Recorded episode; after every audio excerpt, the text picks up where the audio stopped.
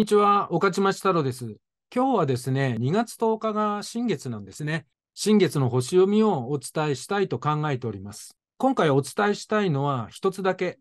ヤギ座を超えて水亀座を出す新しい思いを作ろう。このことについてお伝えしたいと考えております。いつもは西洋先生術的なことは最後にお伝えしたんですが、今回ちょっとチャート図を解説しながらお伝えした方が分かりやすいかなと思ったので、いつもと順番を変えてお伝えしていきたいと思います。今回の新月図の特徴は全体として11ハウスに天体が4つあるんですね。金星、火星、冥王星、水星です。で、11ハウスごとっていうのはどういうことかっていうと、グローバルだったり地球単位っていうことがまず一つ言えるのと、2点目は単独ではなくて仲間と一緒だよっていうことです。そしてもう一つ、12ハウスにも天体が3つあります。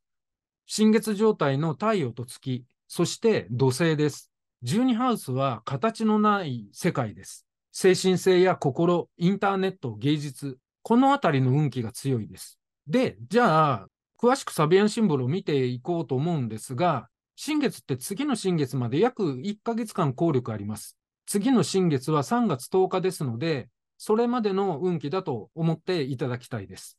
太陽と月のサビアンシンボルは、水亀座21度、絶望して幻滅した女という象徴です。で、これは肉体や生活を犠牲にして無理を承知で挑戦するという度数です。大きな目的のために目を向けて集中しても心身はついてこれないかもしれない。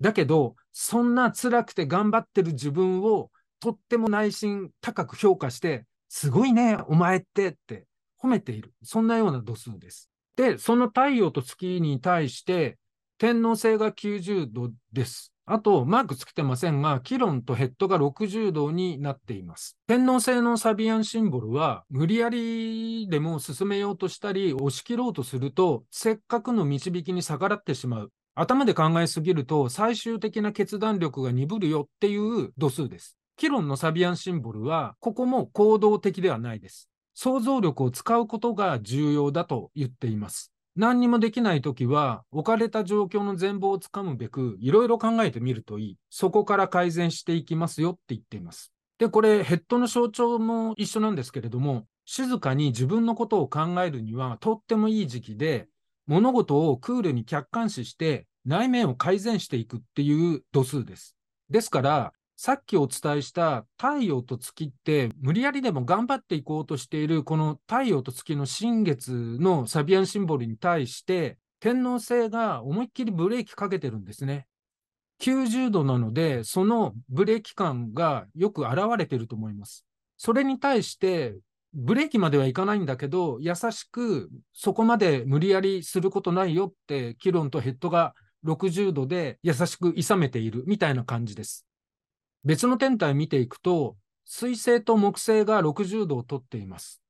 水星のサビアンシンボルは、リアルよりもバーチャル、架空のものを考えるっていう度数です。できる限り想像力を使うこと、物事の全体をつかむようにする。人間関係や周囲の環境を俯瞰できる。箱庭を眺めているような感じで俯瞰しているっていう度数です。木星のサビアンシンボルは、まず自分が一番、自分が充実していないと、利他の精神は発揮できない。そういう度数です。そして、ここちょっと丸がぐっちゃりしてるんですが、金星と火星が0度で重なっていて、火星と冥王星が0度で重なっています。そして、金星は天王星と120度です。で、金星火星は海洋星と60度になっていて、そして丸ついてませんが、この水星と天王星が90度です。金星のサビアンシンボルは、ヤギ座的な勝ち負けにはこだわらない。意識はもう水亀座に向いちゃっている。ヤギ座社会でどうやって水亀座を出していくのかっていう度数です。もうですから本当にヤギ座から抜け出そうとしているんですね。で、金星は11ハウスなので、社会貢献にも価値を持つ意味合いが出てきてます。火星のサビアンシンボルは、ヤギ座的な頑張りはもうしましたと。ここで一区切りつけて、水亀座意識の新しいテーマ、新しい価値を考えていくっていう度数です。金星も火星も意識は水亀座に向いてるんですね。そして火星と重なっている冥王星は水亀座の0度で、もう水亀座の象徴そのまんまです。ヤギ座的な現実的な成果ではなくて、自分にとって本質的に縁があるものとの出会い、そういうものを見つけていきましょうっていう度数です。そして、海洋星のサビアンシンボルは収穫の月というものです。収穫の月ってどういう意味合いかというと、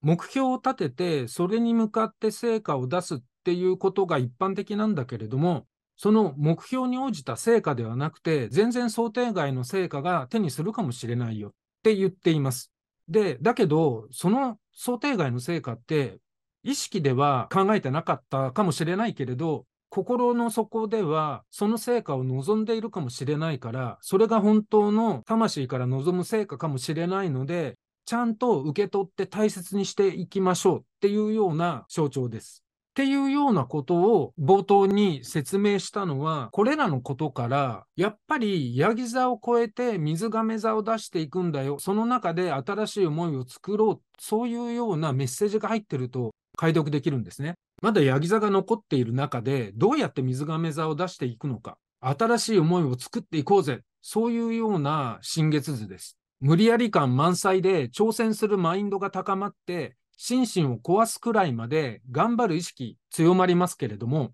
その反面、ゆっくりする時間を設けて、もっとクリエイティブな考えを作れ、内面に意識を向けて改善しろっていう、なんかそういう運気が強いです。挑戦する行動の前に新しいことを見つけろっていう感じです。特に意識の上でですね。この新しいことって何かっていうと、水亀座的なことなんです。逆に言うと、自分にとって新しい意識だとか思いが見つかったんだったら挑戦してもいいかもしれないですね。先ほどもチャート図でお伝えしましたが、冥王星が水亀座に入って、火星も金星もヤギ座の後半度数を運行してるんですよ。なので、サビアンシンボルも、ヤギ座の世界は残ってるんだけれども、でも、ヤギ座の世界の中で水亀座を考えてるんです。11ハウスが強いので、水亀座的なチームで、ヤギ座が残っている世界の中でどのように生きていくのか、水亀座的に生きていくのか、それがテーマになりそうなんです。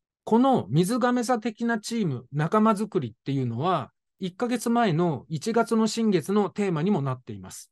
ですから、時間をかけて水亀座の時代に移行させるための策を考えているような、なんかそんな感じなんですよね。そのために行動しているような、そんな運気があります。はい。ということで、今回は新月の運気として、ヤギ座を超えて水亀座を出す新しい思いを作ろうということについてお伝えしました。もしね、お役に立てたとかいいなって感じたら、いいねボタンやチャンネル登録お願いいたします。最後までご視聴ありがとうございました。また次回お会いいたしましょう。おかちまち太郎でした。ではではでは失礼いたします。